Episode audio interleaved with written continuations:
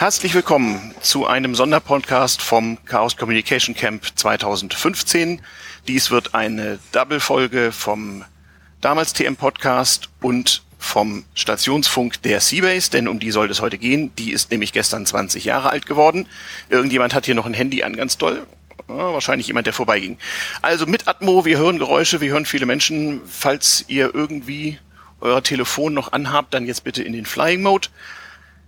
Hier sitzen fünf Herren, die die 50 alle irgendwie hinter sich haben. Nee, noch nicht. Äh, nicht. Bin, muss, habe ich von mir auf andere geschlossen. Na gut. Aber jedenfalls fünf Herren, die irgendwie vor 20 Jahren hätten dabei sein können, als die Seabase gegründet wurde. Ähm, ah, irgendjemand ist hier noch. Ein Telefon höre ich noch. Seabase.org äh, im Internet, äh, Stationsfunk, Seabase googeln, ebenfalls in, bei der Suchmaschine eures Vertrauens. Wir sitzen hier bei tropischen Temperaturen im Sendezentrum, Informationen bei sendezentrum.de und wollen uns mal unterhalten, wie das eigentlich so war, vor 20 Jahren in Berlin einen Hackerspace zu gründen. Aber bevor wir das machen, erstmal kurz in die Runde. Ich begrüße erstmal Rubbel. Hallo Rubbel. Ja, ich bin eigentlich der Youngster hier, weil ich bin kein Gründungsmitglied. Ähm, aber trotzdem habe ich auch die 50 schon hinter mir. Okay, immerhin, immerhin, immerhin. Okay. Und du bist? Sprich mal rein. Ich bin Mars genau. und bin ein Gründungsmitglied und kenne auch die Seabase seit der ersten Stunde. Hervorragend. Ich bin GPS2 und ja, seit Eröffnung der Base an Bord. Hervorragend. Und dann haben wir noch Makro. Genau, ich bin Makro, bin seit 98 in der Base, also nicht ganz Gründung, sondern schon fast sowas wie zweite Generation. Hab die 50 noch lange nicht erreicht bin also hier offensichtlich äh, der Jüngste. Haha, ist ja auch mal ein schönes Gefühl, ne? So, wenn man so von damals erzählen soll. Ich meine, ich genieße oft das alte Sackgefühl, äh, aber man will ja auch irgendwie den jungen Leuten erzählen, wie das damals so war. Und das, äh, der, äh, der Untertitel von diesem Podcast ist ja auch, warum die Dinge sind, wie sie sind. Genau, behalt das mal in der Hand am besten. Äh, und wie, warum es so kam, wie es kam. Ja, die Seabase, würde man heute sagen, ist ein Hackerspace. Was passiert eigentlich so heutzutage auf der Seabase? Wer sind die Member und was tun die da so? Ich finde ja tatsächlich, dass die Bezeichnung Hackerspace für die Seabase nicht so richtig zutrifft, sondern die Seabase hat einen Hackerspace. Also ein Teil der Seabase ist das, aber es ist eigentlich ein größeres Gebilde. Wir sind äh, ein Verein, haben 550 Mitglieder, was halt eine beachtliche Größe ist. Wir haben sehr, sehr große Räume mit über 750 Quadratmetern und machen da viel mit Computern und aber auch viel mit Interaktionen und mit Kunst, mit äh, Design, mit äh, Spiel, mit allen möglichen Dingen, würde ich mal so genau. sagen. Genau, ich bin auch gar nicht so lange Member, vielleicht so seit einem Jahr oder so. Ähm, war früher oft Gast und äh, habe mich irgendwann entschlossen, ein bisschen mitzumachen.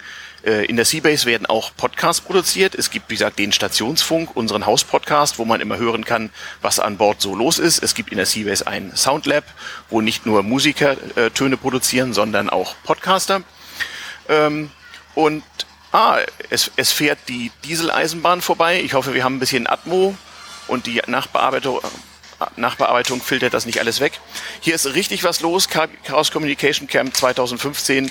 Da Podcasts ja noch in 500 Jahren gehört werden, hoffen wir, dass diese Artefakte hier überleben und es dann irgendwie noch eine Suchmaschine des Vertrauens gibt, die daraufhin Daten herauswirft. Nun gibt's aber auch eine Legende. Ne?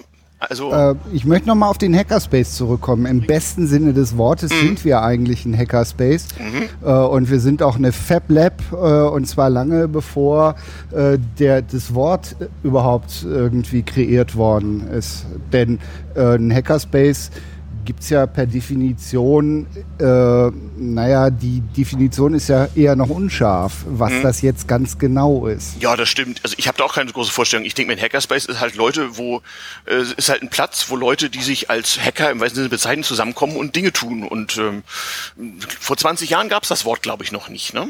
Aber da kommen wir ja gleich noch ein bisschen drauf. Aber erstmal, das müssen wir machen.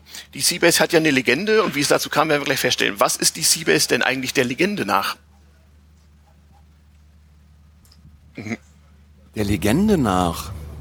Hm? Genau. Mhm. Ja, ah. ja, genau. Ja, also das ist ja keine Legende irgendwie. Das ist ja eine abgestürzte Raumstation, ähm, die wir unter Berlin Mitte entdeckt haben und seitdem ähm, rekonstruieren im genau. Großen und Ganzen. Genau. Und äh, ja, auch schon viele Sachen rekonstruiert haben und erkannt haben, dass wie zum Beispiel die Antenne, ähm, also der Fernsehturm sozusagen unsere Antenne ist. Genau. Also die Antenne der, das äh, ist der Berliner Fernsehturm am Alexanderplatz. Da hat vor 20 Jahren jemand etwas gefunden und festgestellt, hm, hier muss man doch mal graben. So und, aus, ja. ja. Und was hat man gefunden eigentlich? Man hat ähm, ein Stück Metall gefunden. Mhm. Ähm, das hat violett geschimmert. War ziemlich schwer und ähm, drauf zu stehen stand ähm, The Seabase Project. Be Future Compatible. Tja. Und das wurde dann festgestellt, ähm, dass wir hier dass wir es mit einem Metall zu tun haben, mit einer Kernzahl von über 200. Also das ist definitiv nicht äh, in, in, unserer Zeit jetzt herstellbar mit unseren Techniken. Muss also irgendwie aus der Zukunft stammen. Mhm. Ähm, liegt aber dann auch schon nach der Radiokarbon-Methode, haben wir das dann ähm, auch weiter analysiert, dieses mhm. Stück. Und das ist mindestens 100.000 Jahre alt. Mhm. Das war sozusagen der, ja, das Anfangsstück. Mhm. Und ähm, das hat sich dann eine ja, Pioniergruppe gebildet, die dann angefangen hat zu graben und ähm, weitere Artefakte dann gefunden hat. Und daraufhin wurden dann relativ schnell in der Nähe, ähm, damals noch äh, am Hackischen Markt, der Ranienburger Straße 2, ähm, Räume angemietet die dann ähm, letztendlich ja, rekonstruiert wurden und uns ähm, ja, Möglichkeit gegeben haben, da ähm, weiter zu forschen und dann als, zum ersten Mal dann tatsächlich auch ähm, ja, den Hackerspace aufzumachen. Das gab es damals nicht, das Wort. Also ich kann mich da jetzt nicht groß Nein. dran erinnern, wann das irgendwie aufgekommen ist. Das Wort ist. ist keine zehn Jahre alt, glaube ich. Und das war irgendwie, ja, was? Kam halt so. Ja. Aber immerhin, ne? Treffen, finden Leute seltsame Dinge, haben eine gute Idee und gründen erstmal einen Verein. Das ist ja eigentlich ziemlich deutsch so, habe ich gestern im Jubiläumsvortrag gesagt. Genau. Wie kam das eigentlich mit dem Verein? Das ist eigentlich ziemlich merkwürdig, dass 17 Gründer, darum ist 17 eine wichtige Zahl in, auf der Seabase. Wie kam ich glaube, die Seabase war gar nicht von Anfang an ein Verein, sondern das war eher äh, ein, ein, Treffen von Freunden auf dem mhm. Sofa, mhm. Äh, die halt äh, sich mit diesem Fundstück auseinandergesetzt haben und darüber dann versucht haben, so eine Art Rahmengeschichte äh, irgendwie zu bilden, die die, die Seabase dann ausmacht. Und dann muss man einfach irgendwann einen Verein gründen, wenn es darum geht, irgendwie, dass Mitglieder Beiträge bezahlen. Wir haben ja mittlerweile über 600 Mitglieder. Ähm, und ja, allein aus steuerlichen Gründen. Also das musste man mal, also ist die Seabase eigentlich etwas älter als 20 Jahre, wobei 20 Jahre, also es gilt ja nur in diesem Sonnensystem, also 20 Sonnenumrundungen, was ist das äh, schon? Die Seabase ist ja viel älter, ne? Genau, und gleichzeitig haben sie irgendwie aus der Zukunft, das ist das Paradoxe daran, ne? Also ja, interessant. Ich verlinke euch das in den Show Notes. Äh, es gibt ja ein paar Ressourcen im Internet, die beschreiben, wie die Legende der Seabase eigentlich ist. Unser Thema ist ja aber eigentlich so von damals TM zu erzählen, wie das eigentlich war. Also ein paar Leute treffen sich irgendwie auf dem Sofa und haben eine gute Idee und äh, es gibt ein bisschen Vorlauf und stellen fest, wir müssen einen Verein gründen, Räume mieten, ist schön und gut. Aber wie wird man eigentlich so angenommen, wenn man mit so einer Idee in Berlin Mitte der 90er Jahre sozusagen an die Öffentlichkeit tritt? Wir müssen, glaube ich, mal ein bisschen zurückgehen und uns das vorstellen. Also äh, die ersten Schatten äh, des, des Internets im heutigen Sinne sind auf mich gefallen, als ich an der Universität Lund in Schweden, wo ich damals studierte, ich glaube 1992 einen Account bekam und dann sowas wie, gab sowas wie Goffer und Mosaik und sowas wie, wie so ein paar einzelne Seiten angucken konnte. Davor gab es auch schon Netzwerkkommunikation, aber da war ja das sogenannte Internet noch eine relativ junge Sache.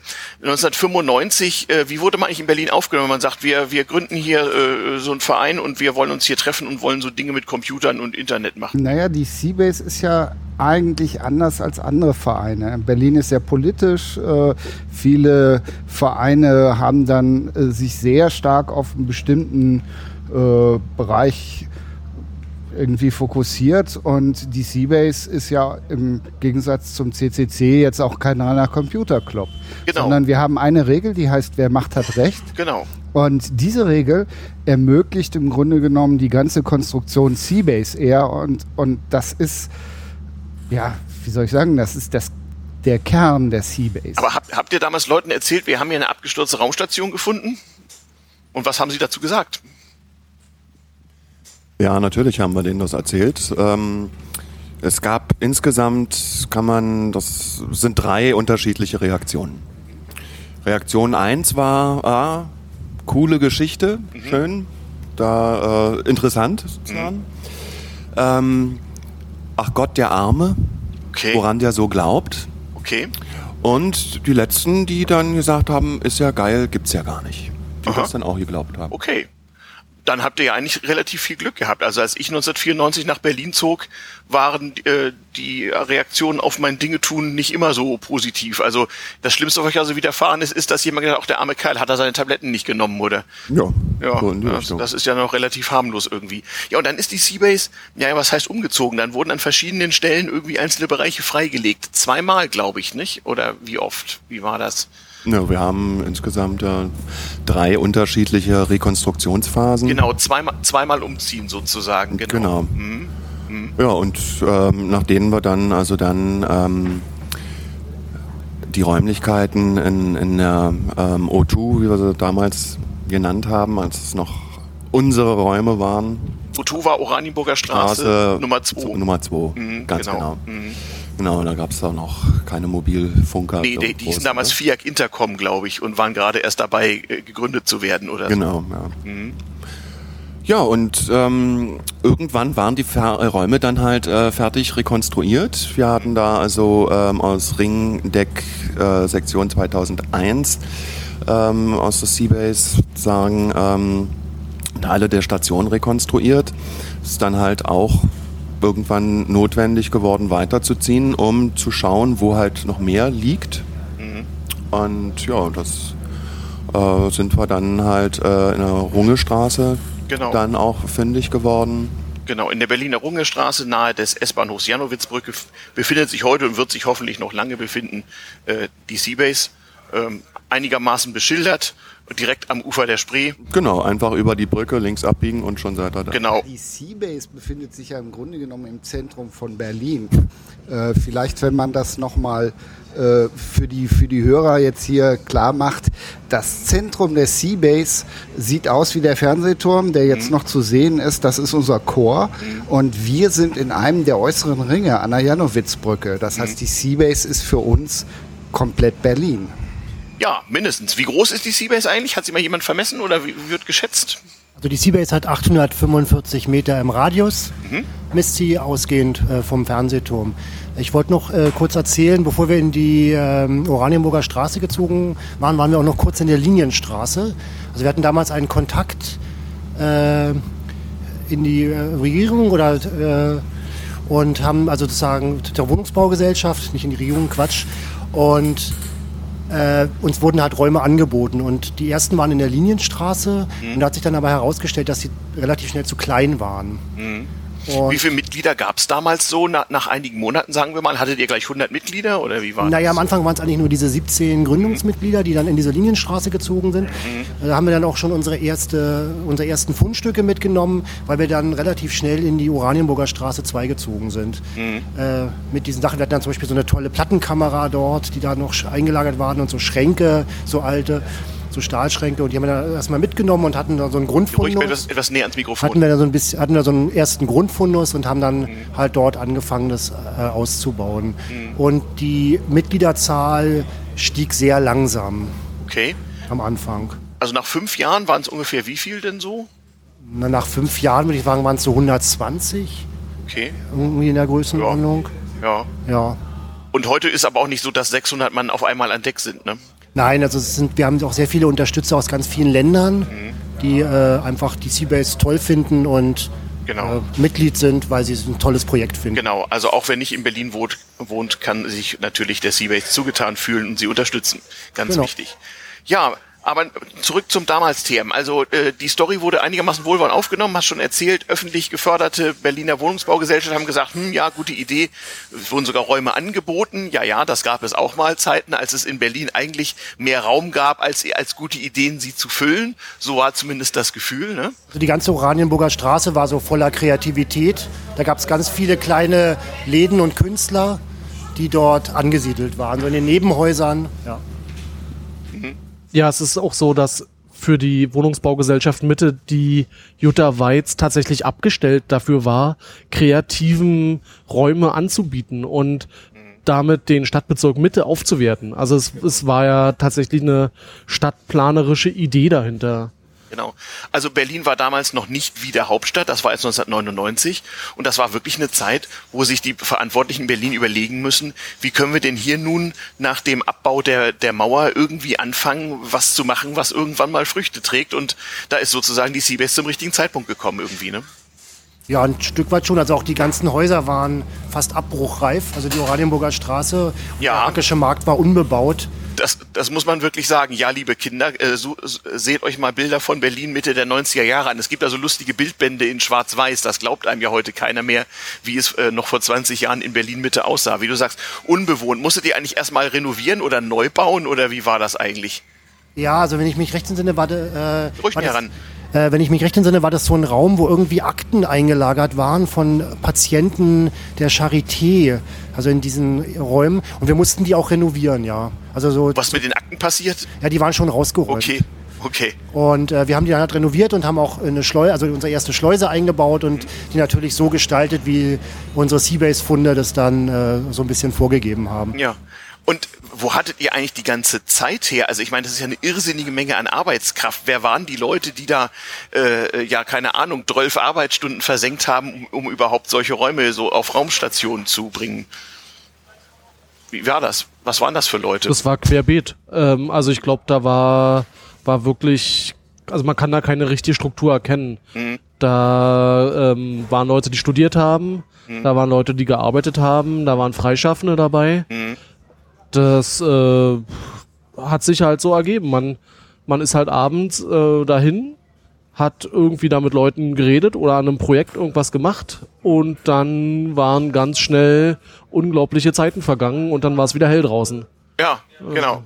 Und was ich auch sehr spannend fand, dass es so ein erster Begegnungsort für Ost und West äh, war Ja. irgendwie. Also von, Ja. so, von so einem Kulturaustausch. Also kannte ich vorher so nicht. Also ich komme aus dem Westen Mhm. und ähm, Geh ruhig nah ran an äh, dein und Mikrofon. das Genau. war dann, also waren, war dann sehr gemischt auch relativ schnell und man fand so einen gemeinsamen Faden und hat dann da an dieser Umsetzung gewerkelt. Ja, das stimmt. Das ist auch, auch ein Thema äh, inzwischen vieler, vieler Podcasts. Äh, dieses Ost-West-Ding, an dem das man heute nicht mehr denkt. Zu der Zeit war das wirklich noch wichtig. Ich kann mich erinnern, als ich nach Berlin zog, da konnte man noch in der Berliner S-Bahn erkennen, wer Ostler und wer Westler war. So an, an der Kleidung, dem Habitus, dem Brillengestell, den Schuhen und anderen Dingen mehr. Das ging irgendwie noch. Aber auf der an, an, an Bord, wie man so sagt, war das kein Thema, ne?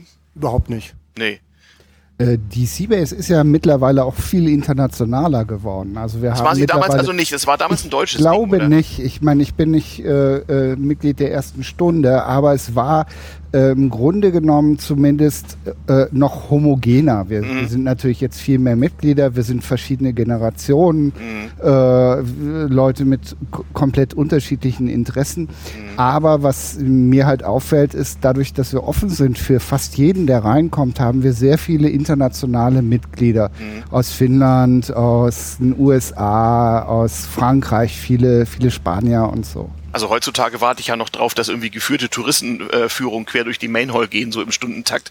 Das war damals sicherlich nicht so. Oder hattet ihr schon Das war genau hattet so. ihr Besuch der Öffentlichkeit damals schon? Also es haben immer mal Leute an der Tür geklingelt. Mhm. Die Tür war von außen nicht wirklich sichtbar. Äh, Im Sinne von, dass dahinter was Besonderes ist. Das war eine Stahltür, die war blau gestrichen. Es gab ein Seabase-Logo, es gab keinerlei Erklärung oder sonst irgendwas. Aber irgendwie haben die das rausgekriegt, dass man da klingeln muss. Mhm. Und dann wurden da Leute durchgeführt. Und die waren in der Oranienburger Straße, die sehr spannend war zu der Zeit. Ja. Da war halt richtig was los. Äh, viele Cafés, viele Orte, dann standen da die äh, käuflichen Mädels da. Es war halt ziemlich bunt. Mhm, stimmt. Und dann sind Leute da rein, waren total verblüfft oder sind auch gleich wieder raus, äh, weil sie einfach äh, sich nicht getraut haben, da reinzugehen. Mhm. Und, oder gedacht haben, was, wo bin ich denn hier geraten? Hilfe. Mhm. Wohlgemerkt, liebe Kinder, Internet war ja nicht damals so always on. Die wenigsten Leute hatten dazu Zugang. Die, die große Mehrheit der Gesellschaft wusste nicht, was das ist. Man musste sich da mühsam einwählen, hatte eine verdammt geringe Datenrate und konnte nicht mal so eben gucken, okay, Seabase.org, darum handelt es sich, das war überhaupt nicht möglich. Also man wurde gefunden durch Mundpropaganda im Grunde, ne? oder durch Zufall. Oder Zeitung oder Radio. Hm? Mhm. Genau. Ja, es gab ja damals auch schon Projekte, die Jagger, weiß nicht wann wurden die gegründet? Äh, die waren schon davor. Ja. ja. Okay. Jagger sind die Leute, die im, im, im, Park damals mit großen Schaumstoffschlangen aufeinander eingeschlagen haben. Tun ne? sie auch immer noch. Die gibt's immer noch, okay, hab das irgendwie nicht so, irgendwie nicht so verfolgt.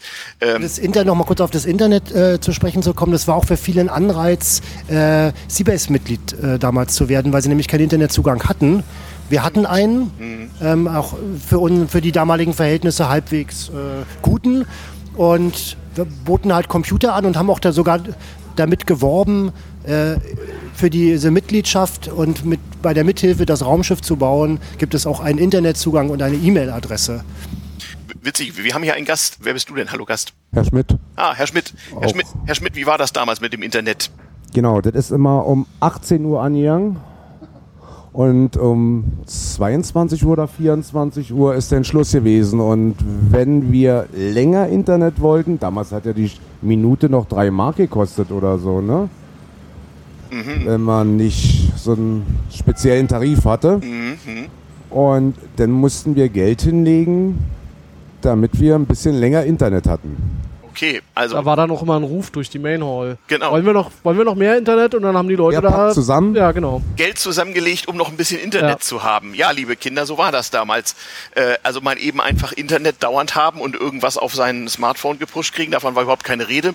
Mobiltelefone waren noch relativ. Und ich wollte noch mal kurz, kurz ergänzen. Ah. Dann, ähm, das war bis, da 22, bis 22 Uhr und ähm, zu Weihnachten kann ich mich dann erinnern, äh, haben wir dann sozusagen das Internet bis 24 Uhr äh, offen gelassen, oh, oh, oh. Zusammen, äh, als Weihnachtsgeschenk als, als, als für an, genau. An genau. Und es war auch so, dass es eine E-Mail-Adresse gab. Mhm. Und da war auch jemand, der hat so eine Führung durch die Seabase gekriegt und dann meinte jemand, naja, ähm, hier als Mitglied hast, kannst du halt die Räume nutzen, kriegst halt äh, eine E-Mail-Adresse und er sagte, was, eine E-Mail-Adresse? Das ist ja der Knaller, sofort trete ich ein. Genau. Also ähm. ich hatte damals einen Account bei der Humboldt-Universität. Ich glaube, meine, meine erste E-Mail-Adresse in Deutschland, in Schweden hatte ich schon eine, war, war so äh, ausgeschrieben, irgendwie, keine Ahnung, 20 Zentimeter lang, ein, ein wirres äh, Buchstaben-Zahlen-Ding, was, was endete auf rz.hu-berlin.de und da war man schon ganz, ganz weit vorne. Und in meinem Institut gab es auch keineswegs eine Netzwerkleitung, sondern wir hatten, glaube ich, 14,4K Modems und mussten uns da uni-intern erstmal ins Rechenzentrum einwählen, um irgendwelche Dinge betrachten zu dürfen. Ja, also damals war ja das Web, also das hieß ja wirklich dann noch ähm, ähm, ja, ähm, WWW. Ne? Genau, das, äh, wer das WWW vergaß, kam nicht ins Internet. Anfangs muss man sogar noch das HTTP Doppelpunkt slash das war das weltweite Warten. Ne? Genau, das weltweite Warten. Alles war furchtbar langsam und Daten rieselten durch die Leitung, aber trotzdem fanden wir es total toll. Also ich, ich weiß noch, mein, mein erstes Internet-Erlebnis im heutigen Sinne in Schweden, total langsam. Ich war total geflasht, neue Welten, neue Zeiten. Also es war schon toll.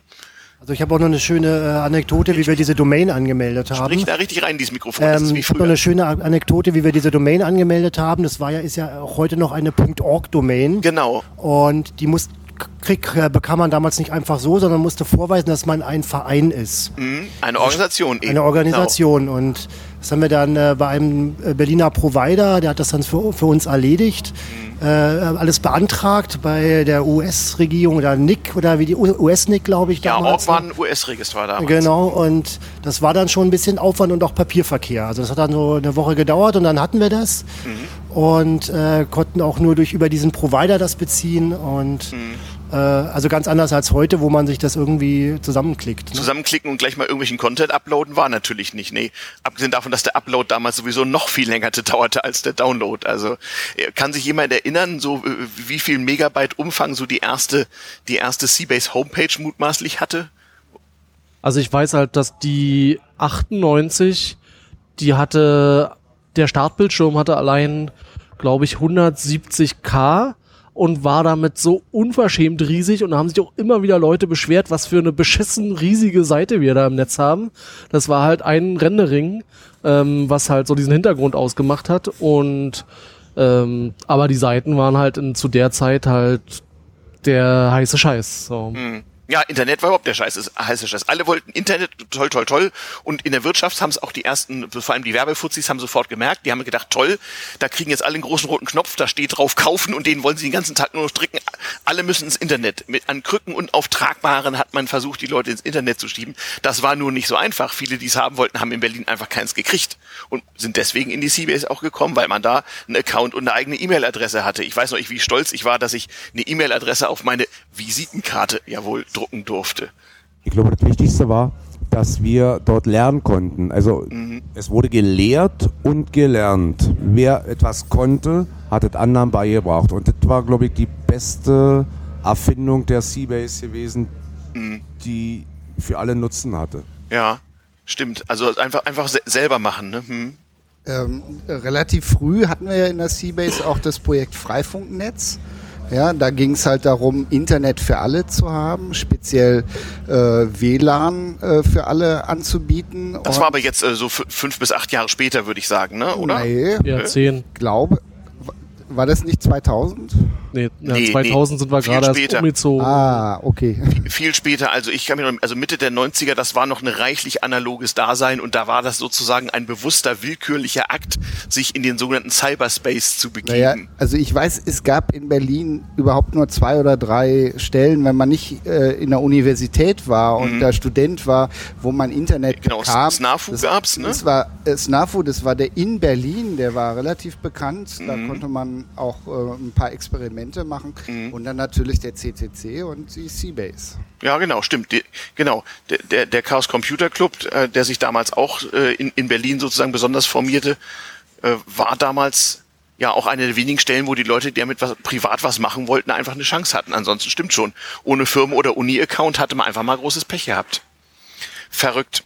Ja, ähm, also ich habe schon, schon erzählt, so die ganzen Wirtschaftsleute haben dann erst das bisschen beguckt und festgestellt, da muss doch Geld zu machen sein.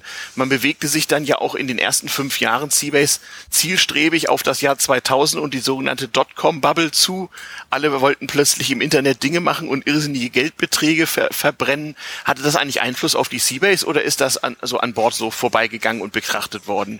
Nee, es hatte großen Einfluss, weil äh, einer der Hauptsponsoren war Pixelpark, was quasi der Inbegriff der Dotcom-Blase war. Mhm. Erste Medienunternehmen, was an die Börse gegangen ist.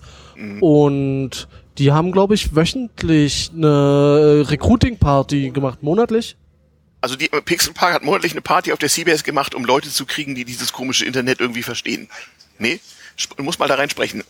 Die Pixelpark-Leute haben sich einmal im Monat auf der Seabase getroffen, weil die ja ständig angewachsen sind. Mhm. Und international auch. Mhm. Und so sind die Leute nach Berlin gekommen, um einmal zumindest offline miteinander kommuniziert Aha. zu haben, also zu der Zeit schon okay. zu haben in den Räumen. Mhm um dann später zusammenzuarbeiten international. Also da war die Seabase schon das, was sie heute auch ist, nämlich einfach ein Treffpunkt für Leute, die so eine, einfach eine gemeinsame Idee haben irgendwie und sich in einem, in einem bestimmten Raum dazu treffen wollen, wo man für ihr Tun auch Verständnis hat. Naja, weil die Räumlichkeiten auch ähm, etwas hatten, was die Firmen oder so etwas nicht gab.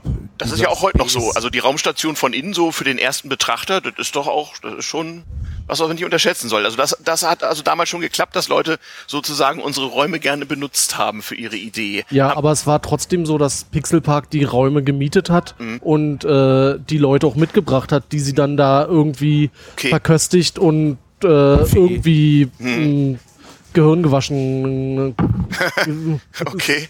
Okay. Also es war so ein bisschen Shanghai. Hat euch das ein bisschen ich. gestört oder war das okay? Ist man, die haben Geld bezahlt. Äh, wie, wie, wie war das so? Wie ist man diesen Leuten begegnet, die dann Geschäfte damit machen wollten? Also Sponsoring Internet? hat in der Seabase nie eine sehr große Rolle gespielt. Mhm. Ähm, das heißt, wir haben das angenommen, ist klar, das ist ja auch nicht wenig Geld gewesen. Mhm. Ähm, und wir haben das auch kommuniziert, aber irgendwo eher klein unter der Ecke. Ja. Also es war nicht so, dass wir uns irgendein O2-Schild vor, vor den Eingang klemmen würden. Nee, klar. Das ist auch heute noch so, glaube Mhm. ich. Also eine gewisse Distanz, gerade bei Sponsoren, ist einfach notwendig. Okay, aber gab es damals schon. Ja, genau, Finanzierung. Also Mitgliedsbeiträge gab es. Es gab so ein bisschen vielleicht indirekte öffentliche Förderung durch die Räume. Ja, und dann brauchte man ja auch irgendwie noch andere Finanzierungsquellen. Gab es noch andere Quellen damals für das Geld, was man brauchte? Na, nach wie vor der Tresen. Okay, Ne? Also es gibt äh, so. Ja, Und, genau. ähm, dann haben wir natürlich, äh, bieten wir, haben ja Seminare und Mhm. ähm, Workshops angeboten, also auch rund ums Thema Internet und Computer Mhm. und irgendwie, was halt so in der Zeit angesagt war. Genau. Und die kosteten äh, für Außenstehenden halt einen kleinen Beitrag. Für Members waren die meistens umsonst. Mhm. Und das war natürlich auch, aber es war immer sehr knapp und darum waren wir nämlich auch auf diese Sponsoren angewiesen. Mhm. Also es war nicht so, dass wir die einfach hätten, tschüss Pixelpark, äh, das war... Ihr wart schon froh, dass ihr sie hattet irgendwo. Genau, weil die Räume waren auch nicht ganz preiswert. Mhm, okay. Ich glaube, Partys war noch ein größerer Posten. Genau, Partys, gleich darauf zu sprechen gekommen. Es muss doch epische Events gegeben haben. Also ich habe in den 20 Jahresübersichten Bilder von Dingen gesehen, wo ich auch gern dabei gewesen wäre. Naja, also die, ähm, die alte Main Hall, da waren, waren halt diverse Events und die haben auch, glaube ich, relativ viel Geld abgeworfen. Währenddessen, glaube ich, der Tresen hat eigentlich eher so gegen null ähm, sich zumindest in den ersten Jahren entwickelt. Also wir hatten da so eine Getränkekasse, wo jeder freiwillig buchen konnte. Die Getränke waren offen. Das führte dazu, dass das eher so ein Nullsummenspiel war. Da fällt mir was ein.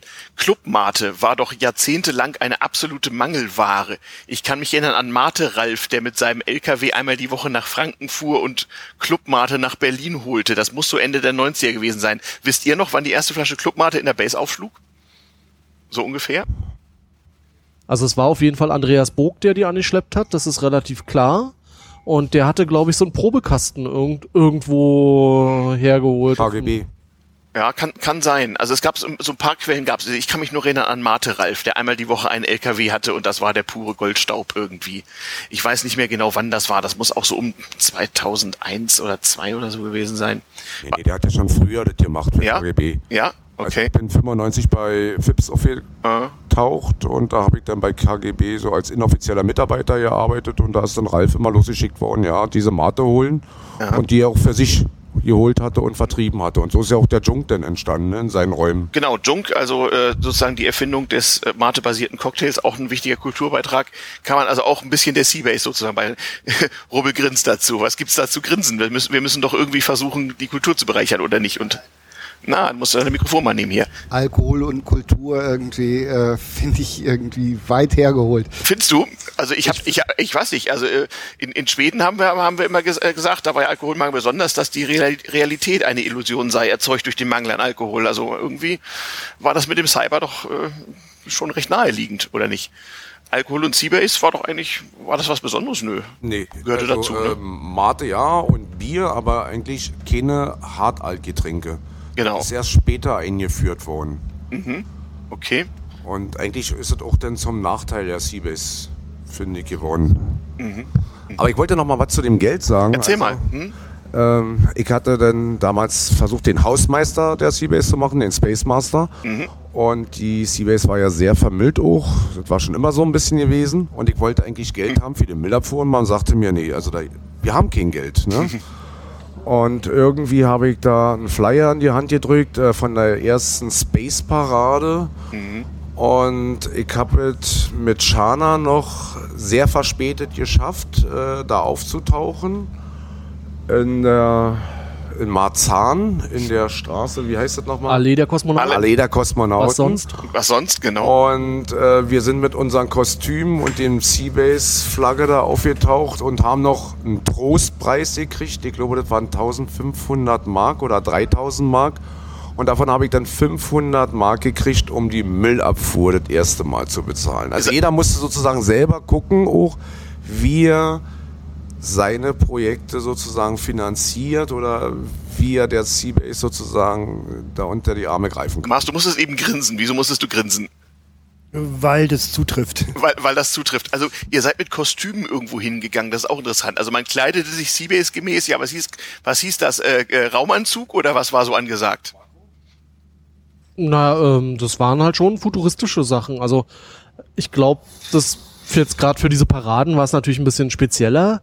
Ähm, Im ersten Jahr hatten wir da, glaub, also war ich nicht dabei. Im zweiten Jahr hatten wir ein, ein Tausendfüßler. Das war ähm, wie bei so ähm, chinesischen Drachen, also so eine Figur, wo eben mehrere Leute drunter waren. Das war ein ein Mundatmer der ähm, auch noch dann Götterspeise ausgeschieden hat hinten. Und ich glaube, du bist noch mit so Antigraf-Schuhen hinter uns her und immer drumherum. Da haben wir also auch im zweiten Jahr nochmal einen Preis bekommen. Ich glaube, da dann den ersten. Und dann wurde uns auch mal nahegelegt, jetzt mal die anderen wieder vorzulassen, weil die können, kann nicht sein, dass wir immer da irgendwie das Beste haben. Ah, ja. Also die Seabase war der Running Gag sozusagen auf solchen. Äh, Naja, wir haben das auch schon oder? ziemlich gerockt. Also Okay. Ja, ich habe ein paar Bilder gesehen. Wie gesagt, ich wäre sehr gerne dabei gewesen.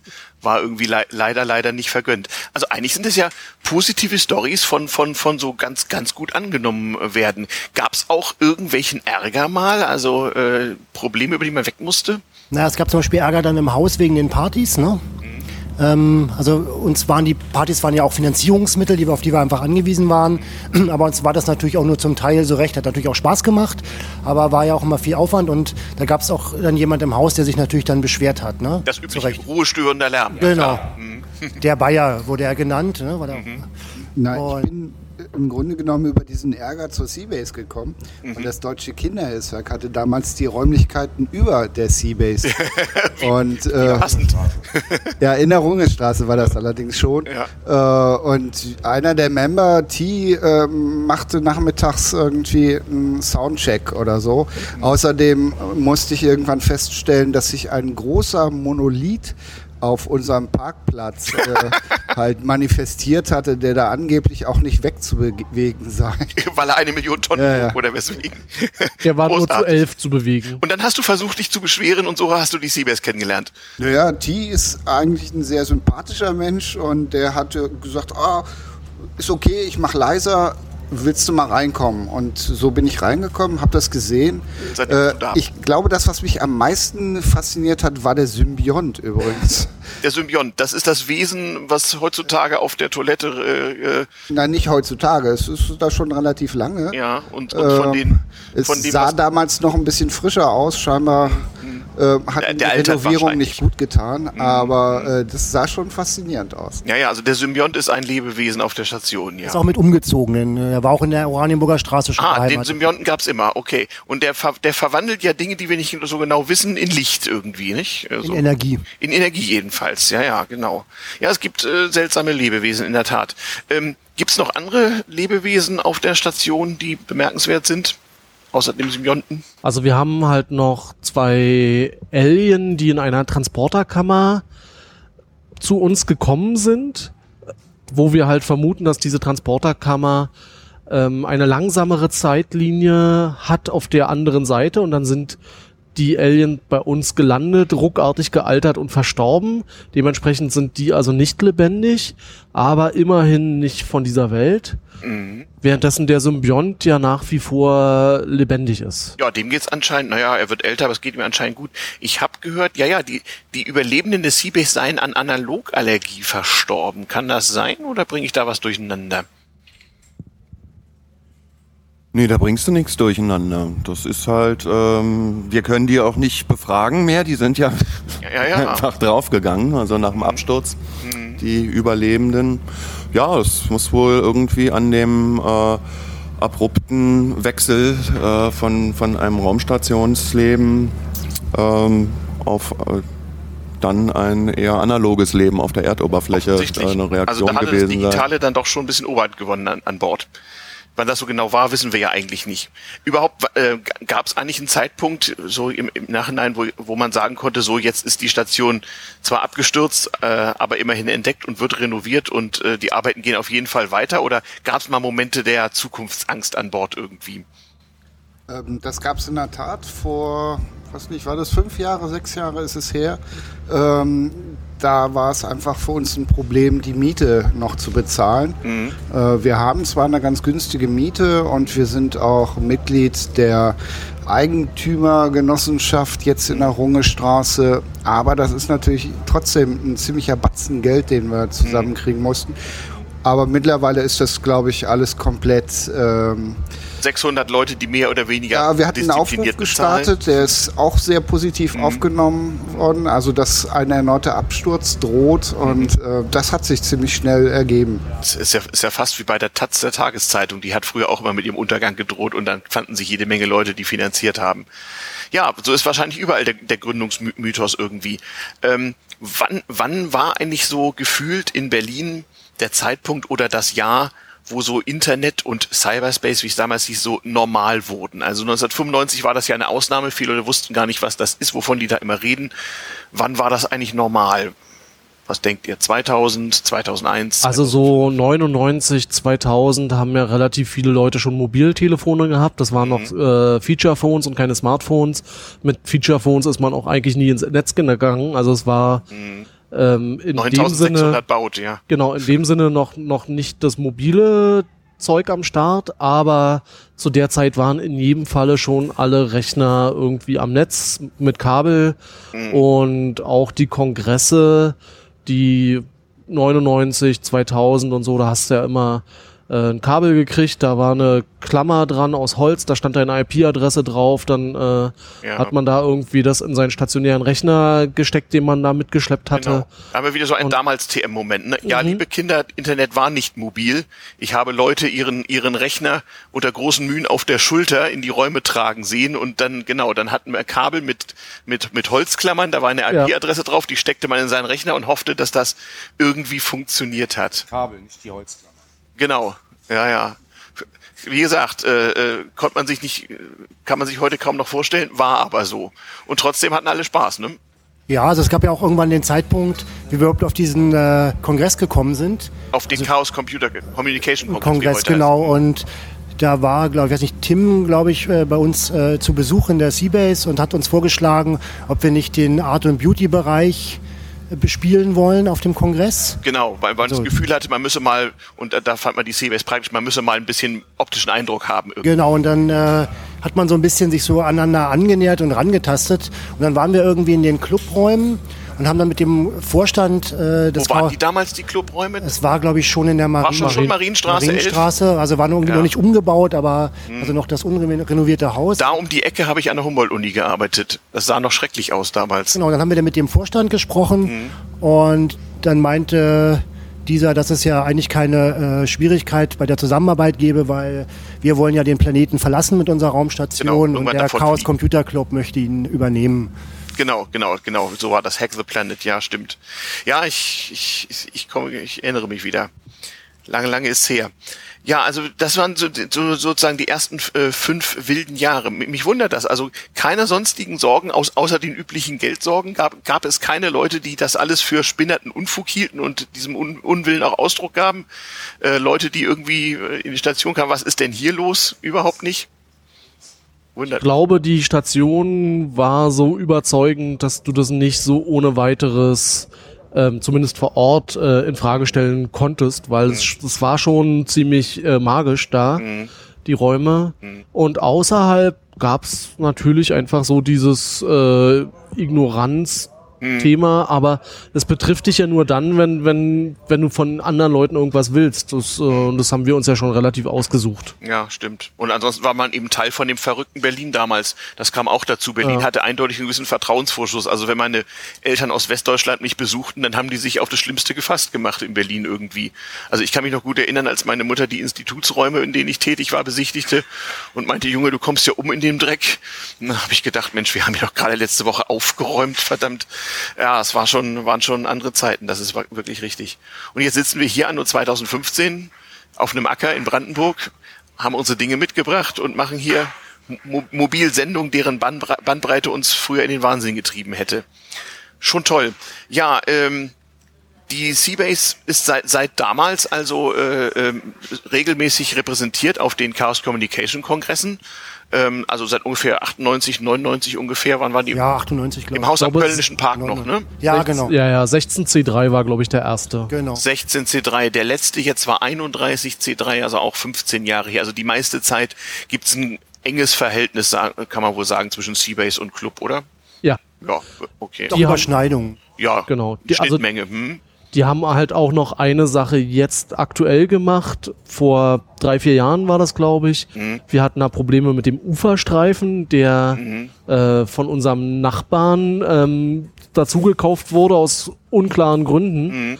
Und der damit drohte, dass bei uns die Fenster zur unteren Etage zugeschüttet werden müssen, dass die Treppe nach außen abgebaut werden muss.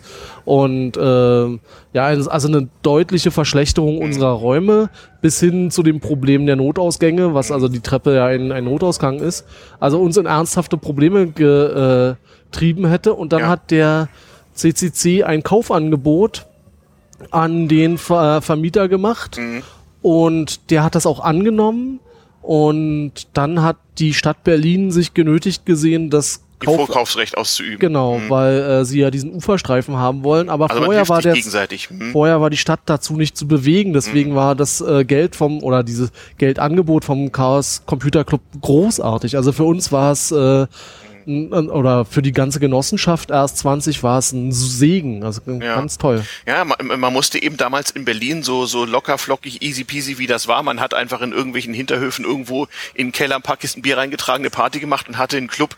So musste man dann doch äh, einige Jahre später um, um seinen Platz ein bisschen kämpfen. Das musste die Station irgendwie auch. Und da hat der Club geholfen.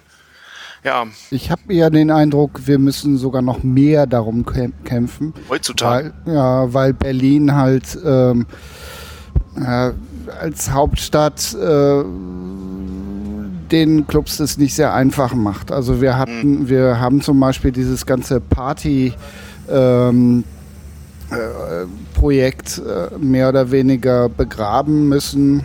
Ähm, Gerade die Live-Musik zum Beispiel findet bei uns nicht mehr statt, weil es Probleme mit dem Ordnungsamt gab. Und ähm, die natürlich auch nachschauen und da ist man dann schnell nicht mehr die coole Raumstation, sondern stattdessen ein Paar, Partyveranstalter. paar Probleme Ja. gibt's gibt's also doch noch. Ne, Partyveranstalter sind wir nicht, aber wie war es nochmal? Was sind wir jetzt? Eine, eine, eine untypische Schankwirtschaft? Nee, wie war das nochmal? Schankwirtschaft ohne besondere Betriebseigentümlichkeit. Wunderbar. Ja, großartig. Also St. Bürokratius gibt's äh, auch in Berlin und äh, bleibt selbst die Station nicht von verschont. Äh, wie reagieren eigentlich so Bürokraten, wenn die auf die Station kommen? Habt ihr mal einem ins Gesicht gesehen dabei? Ja, mehrfach und äh, sehr unterschiedlich. Ähm, manche sind sehr aufgeschlossen, manche sind ähm, sehr überrascht und dann noch beherrscht. Aber man sieht, dass es ihnen schwerfällt. Und also gerade so so Sachen wie Hygieneamt, die sich die Küche angeguckt haben, die waren total entspannt, überraschenderweise, ähm, würde man gar nicht denken. Die sind wahrscheinlich Kummer Und- gewohnt von den Gaststätten, wo sie sonst hingehen. Ja. Und dafür kommen aber andere Leute, die die Elektroleitung abnehmen müssen, die äh, sichtbar nicht mal wissen, wo sie genau klingeln sollen, obwohl das irgendwie in ihrem Arbeitsauftrag steht. und ähm, ernsthafte Zweifel an der ganzen Sache äußern und äh, man dann hinterher telefonieren muss, dass äh, dass das eine Foto, wo ein Kabel zu sehen ist, dass das richtig so ist, weil wir das so benutzen und das ist keine Baustelle. Okay. Ähm, das war jetzt aktuell der Fall gerade. Also, Schöne Baustelle haben sie hier. Äh, nee, Ja. das ist unsere Station. Machen Sie erstmal Ihre Baustelle fertig, ist tatsächlich das. Und die bezogen sich auf ein Bild eines Kabels, was da hängt, was da hängen muss, ja. Großartig. Großartig. Ich weiß noch, wie so ein Typ kam und uns Internet verkaufen wollte. Großartig. Und äh, dann hatte ich erzählt, ja, wir haben hier auch Computer und das ist kein Ding. Und aber äh, ob er uns, ich glaube nicht, dass er uns die Bandbreite liefern kann, weil wir uns damals ja irgendwie, wir hatten über unser Nachbarn, ne, äh, da genug Bandbreite gesichert gehabt. Und der hat mich dann immer so komisch angeguckt und glaubt die mir irgendwie nicht. Und dann bin ich mit denen in den Keller runter und habe denen einfach nur den Serverschrank gezeigt. Großartig. Und dann ist er auch gleich gegangen, obwohl er wusste, er kann das nicht bedienen und äh, ja, wir haben wirklich Internet. Also wir. Rubbel hat auch noch was dazu. Ja, dazu muss man wissen, dass die Räumlichkeiten in der Rungestraße sehr lange Zeit, ich glaube vielleicht immer noch Opalgebiet waren. Opal ist so eine Technik, die hat man, glaube ich, vor 25 Jahren angefangen zu legen. Das ist äh, Glasfaser, die aber nicht kompatibel ist. Und Äh, ach, mittlerweile die- ist es ja Base alles war in diesem Gebiet von Berlin, wo Ist es immer lange noch. Jahre kein Anschluss Ja, ja. ins Internet gab. Ja, Das ist Opal-Ghetto. mitten Oh in. Berlin und man kriegte kein DSL. Deshalb gab Kein es DSL, ja. extra äh, auf dem Dach der Rungestraße eine Richtfunkantenne, Mhm. die ähm, auf m, so ein Hotel äh, geleitet hat und dort konnte man Internet kaufen. Habt ihr das damals selber gebaut oder wurde das vom geliefert irgendwie? Nee, da, die hatten, wie gesagt, diese Station dorthin gebaut und man konnte dort Kapazitäten kaufen. Das war aber nicht ganz billig. Das hat äh, dem Deutschen Kinderhilfswerk allein, glaube ich, äh, weiß nicht, 400, 500 Euro pro Monat gekostet. Ja, man beachte, da war schon, waren schon Euro, ja, 400, 500 Euro im Monat für eine der Mietparteien, ja. Verrückt. Tja, ja, so war das damals. Ähm, also Internet gab's, Räume, Räume gab's, immer mehr Mitglieder gab es, ähm, finanziert aus Partys, Mitgliedsbeiträgen. Ähm, gab es noch irgendwie Förderung so, so von der öffentlichen Hand? Also Stadt Berlin war erstmal froh, dass es sowas gibt. Dann später gab es ein paar Probleme. Gab es irgendwann mal Geld vom Staat eigentlich? So richtig direkt? nicht. Nee, ne? Nee. Es gab noch, äh, es gab noch ähm, Geld zum Beispiel, wir haben einen Wettbewerb gewonnen für unsere Internetseite. Mhm. Ähm, haben wir, glaube ich, zweiten Preis oder so gemacht, Mhm. ich weiß es jetzt nicht mehr genau. Und durch, so, durch solche Geschichten. Ja. Und dann haben auch mal ein paar Unternehmen, äh, gab so Filmaufnahmen bei uns gemacht und dafür Geld bezahlt. Das ist ja heute noch so, ne? Dass irgendwie Tatort Naja. gedreht wird an Bord oder sowas. Ja, aber nicht im Sinne für eine, für eine Werbemaßnahme. Ich weiß, dass uns mal, bei uns war mal, naja, da war mal IBM an Bord. Da war dann halt so, die Nerds waren halt angesagt. Okay. Und die haben dann halt mit ihren Leuten da so in, in so einem Ambiente einen Kurzfilm gedreht und da gab es richtig viel Geld für. All- Und die haben dann ihren Werbeclip daraus geschnitten, der dann im Kino lief. Aha, okay. Also die Seabase als Kulisse. Also Genau. ich konnte zweimal 5000 Euro locker machen vom Medienfonds des Deutschen Kinderhilfswerks für Projekte der Seabase. Okay. Ähm, aber heutzutage äh, ist das meistens auf gewisse Veranstaltungen halt äh, Sponsoring von Firmen Ich habe noch ein paar äh, Wochen ein Filmteam an Bord limitiert. Das gesehen. heißt irgendwie, also, Google äh, macht eine Konferenz und Mhm. wir sind dementsprechend ein, äh, ein Satellit Ja. und machen dort halt Party und bekommen dann ein bisschen Geld für die Miete der Main Hall. Nun sind ja so Einrichtungen wie die Seabase auch heutzutage global äh, vernetzt.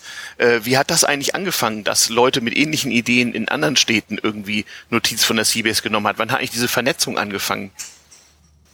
Ja, der erste war, glaube ich, das MetaLab in Wien. Mhm, genau. Die haben ja irgendwie Kontakt gesucht, waren auf unserer Station. Wir haben dann auch die besucht in Wien. Ähm, das war auch zur Zeit schon des, des Multitouch-Tables, mit dem sind wir dann auch dahin. Und ich glaube auch in Wien ist dann das äh, hackerspaces.org entstanden mit äh, Astera, die dann da irgendwie Nick Farr Genau. dann Dann, gab es das. Wort auch endlich, Hackerspace, das Ja, irgendwie genau, da- wahrscheinlich aus USA dann zu uns rüber schwappte irgendwie Ja, oder zumindest auch aus dieser Gründung mit dem, äh, mit dem mit dem Metalab. Ja. Ja, ja, genau, genau. Denn heutzutage haben wir eigentlich echt viel Besuch so, ne? Also ha- hackerspaces.org, nicht für den Vorher nannten wir uns ja auch immer äh, das Wohnzimmer der Hacker. Das Stimmt. war so. Das Wohnzimmer der Hacker, euer zweites Wohnzimmer, habe ich auch mal in irgendeinem alten Druckwerk irgendwie gesehen. Ja, das stimmt. Ist ja auch heute noch eine der Funktionen so, dass man, wenn man mal so zu Hause allein mit seinem Rechner ausnahmsweise nicht zufrieden ist, dann geht man mal wohin, wo andere Leute mit ihrem Rechner mehr oder weniger zufrieden sind und guckt mal, was passiert. Genau. Stimmt. Robel, du guckst so nachdenklich. Nö, tust du immer. Sorge. Okay, nein, nein. Ist ja auch Wir eine der nicht besorgt. Aufgaben, also dass die Leute Ja, da hinkommen. genau, dass man sich treffen kann und irgendwie einen Raum hat, um gemeinsam Dinge zu tun. Ja, Mensch, wir haben un unsere Stunde irgendwie fast voll, sitzen hier in der Hitze, um uns herum jede Menge Geräusche, Figuren, Leute, die komisch gucken. Ja, wir tun nichts, wir sind nur Hacker, ja, alles ist schön. Ähm, Gibt's noch irgendwas so von damals, irgendeine Story, die unbedingt verewigt werden muss? Denn Podcasts werden ja auch noch in 500 Jahren gehört. Irgendwas? Also Nichts? meine, mein Einstieg in die Base war halt eine Bauwoche, Mhm. ähm, was halt irgendwie ganz klassisch ist.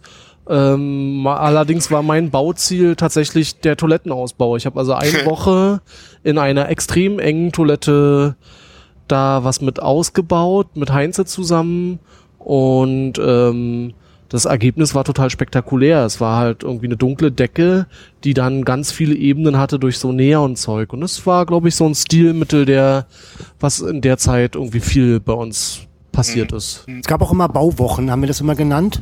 Also wo dann alle Leute motiviert worden sind und okay, wir treffen uns jetzt alle, kaufen Baumaterialien, machen uns einen ungefähren Plan und setzen uns da eine Woche hin oder zwei und äh, bauen und rekonstruieren das Raumschiff ein Stück weiter. Und da passieren dann eben manchmal so Sachen. Mhm. Ähm, da nimmt dann halt jemand mal einen Hammer in die Hand und mhm. sch äh, schlägt ein Loch in die Decke und steckt dann da so eine abgebrochene Säule ran. Und alle anderen sehen das und denken, du hast jetzt doch bitte nicht wirklich diese Decke da eingerissen. Aber hat er. Mhm. Ja, kann ja, kann mal passieren. Ja. Hat, hat, äh, gab es eigentlich auch äh, extra Bauwochen für so Artefakte, die irgendwo an die Wand geschraubt sind, so? Oder äh, war das mehr so raumbezogen? Wie war das eigentlich? Oder hatten die irgendwelche Motto-Tage oder sowas? Na, wir haben Beides. Ja, also wir hatten die äh, für die Wand war natürlich Teil dieser Bautage oder für die Dekoration mhm. oder für den Ausbau der Station. Aber es gab natürlich auch für Events, zum Beispiel die Siri-Sonde, mhm. wurde dann extra für ein äh, Event im Podeville zur Transmediale, haben wir eine äh, Theater, kombinierte Theateraufführung mhm. und Filmaufführung und Liveaufführung gemacht. Und dafür haben wir auch Artefakte konstruiert. Okay. Auch im Rahmen von so Bauwochen, also richtig so, jetzt machen wir mal was. Ja, oder sagen wir mal speziell, wir haben dann dieses Event geplant, da muss ja ein Drehbuch geschrieben werden oder genau. sich überlegt werden, wie das stattfindet. Das, da hat man sich dann auch für getroffen. Und äh, du hast natürlich auch diese Riesenobjekte irgendwie in der Main Hall gebaut. Mhm. Da ist na, da, da ist dann kein Vereinsleben möglich, weil einfach da alle drum steht. Mhm. Und äh, auch gebohrt und geschraubt und gesägt wird waren dann eigentlich auch immer alle zu verpflichtet. Wenn man da hinkam, also entweder man blieb der Station fern mhm. oder man ging halt hin und her. Genau, geholfen. also in den Wochen hat man entweder gebaut oder ist weggeblieben und stand wesentlich im Weg. Ja, und im mhm. äh, Zwangsfalle wurde auch das Internet abgeschaltet. genau, damit gebaut mhm, wurde und ja. nicht äh, gezockt oder was auch immer. Ja, Mensch, jetzt guckt man so, so, äh, wenn man im Leben schon etwas weitergekommen ist, dahin und stellt fest, hm, vor 20 Jahren haben wir das und das gemacht ändert sich eigentlich das Verhältnis zur Seabase über so eine lange Zeit, das Persönliche? Gibt es da Gemeinsamkeiten oder ist das höchst individuell, wie man 20 Jahre später drauf schaut? Also ich hatte mit Sicherheit sehr viele verschiedene Phasen von äh, sehr oft da, täglich bis hin zu, ähm, ich arbeite sogar mal in Teilen vormittags da und äh, bin dann mal wieder eine ganze Weile nicht da, weil es mir einfach zu viel war. Mhm. Jetzt bin ich meistens zu Projekten da, weil ich mhm. irgendwas da machen will, mhm. aber hängen da nicht mehr so viel rum. So. Mhm. Ja, mir geht's da eh, mir geht's da auch ähnlich. Also äh, früher habe ich da halt auch viel gebaut zum Beispiel, also auch mit diesen Räumen und sowas. Mhm. Aber jetzt bin ich auch gezielt zu Projekten da und treffe mich da gezielt auch nur mit Leuten. Mhm. Also rumhängen ist bei mir auch so ein bisschen ja. vorbei. Bisschen weniger geworden, klar. Naja gut, ich bin ja eh nicht mehr der oder nicht der Typ, der einfach relaxed rumhängen kann. also ich bin meistens mittwochs da, wenn ich Bar mache. Mhm. Das mache ich auch ganz gerne, weil das ja auch eine, eine Form der Kommunikation ist. Absolut. Ähm, und ansonsten naja, es gibt so viele Projekte und so viele Gruppen. Ähm, die CBS ist natürlich jetzt auch viel größer und es gibt zum Beispiel ähm, das C-Lab, mhm. das ist unser Elektroniklabor, wo halt vorzugsweise so ein bisschen die Nerds sitzen, ja, die, die dann da arbeiten, auch mhm. etwas jüngere Leute. Dann gibt's halt die, die Nerd Area, mhm. das sind die, die Gamer und die Leute, die da ähm, naja, auch ein bisschen abhängen. Ja, mhm. dann gibt's ein Weltenbaulabor, eine Werkstatt und so. Und jeder sucht sich halt Soundlab. seinen. Genau, ein Soundlab gibt's auch noch. Jeder sucht sich halt so seinen Platz in der genau. Seabase, glaube ich. Genau, ja. Ja, und so soll das auch in Zukunft bleiben. Das war so ein Blick in die Vergangenheit. Ähm, ich verlinke in den Shownotes zu dem Podcast, der, wie gesagt, nicht nur auf damals TM, sondern auch als Stationsfunk erscheinen wird, verlinke ich auch noch äh, jede Menge Ressourcen, damit diejenigen, die jetzt total verwirrt sind, sich fragen, was um Gottes Willen habe ich hier eben gehört. Ja, mach auch noch mal einen Hinweis auf hm? das Buch, weil wie gesagt... Genau, es gibt ein C-Book, 20 Jahre Seabase. So faszinierend, man kann es ja gar nicht rüberbringen, also ne, wie viel passiert ist. Genau, und eine ISBN-Nummer gibt's, wird man das irgendwann bei Amazon kaufen können? Es soll ein E-Book geben, habe ich gehört, irgendwann. Genau, also es, äh, wir, wir werden ein E-Book produzieren, das wird man bestimmt bei Amazon bekommen. Ansonsten weiß ich jetzt nicht, ob wir logistisch das abbilden wollen, das Ganze verschicken, mal sehen. Ah, naja, gut, wir, wir, müssen, wir müssen auch nicht jede Menge Totholz produzieren. Es war schön, dass ich so ein Buch gekriegt habe. Aber wie gesagt, liebe Hörer, äh, in den Shownotes wird es früher oder später einen Amazon-Link und eine ISBN-Nummer geben und ein E-Book und da kann man dann gucken, was nach dieser Gründungszeit in 20 Jahren daraus geworden ist. In dem Sinne, würde ich sagen, vielen, vielen herzlichen Dank. Und dann wollen wir mal gucken, äh, wie das wohl ist, wenn in, zur 30-Jahr-Feier oder so dieser Podcast abgespielt wird. Gucken, was dann passiert. Ja. genau. Vielen Bis Dank. dann. Vielen Dank. Tschüss.